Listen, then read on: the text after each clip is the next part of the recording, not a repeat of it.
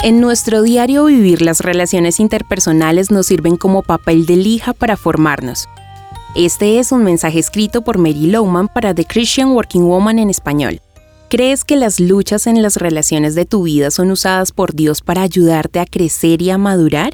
En la Biblia encontramos cinco principios que nos ayudarán a tener una victoria sobre las dificultades en nuestro diario vivir. Hoy hablaremos del primero, la milla extra.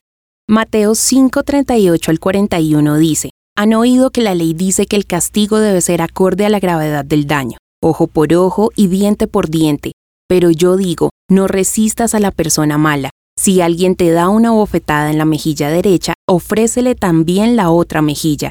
Si te demandan ante el tribunal y te quitan la camisa, dales también tu abrigo. Si un soldado te exige que lleves su equipo por un kilómetro, llévalo dos. Este pasaje nos invita a tener una actitud correcta. Dar la milla extra significa dar lo mejor de nosotros mismos a pesar de.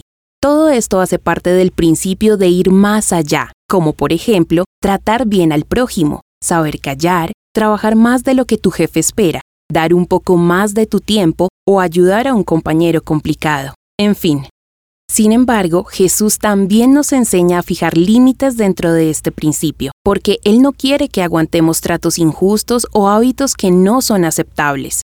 ¿Das la milla extra en tus relaciones difíciles?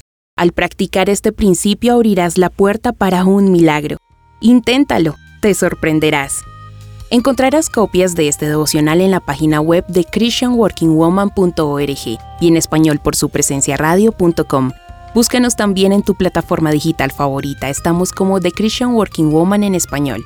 Gracias por escucharnos. Les habló Mónica Mateus con la producción de Sara Durán.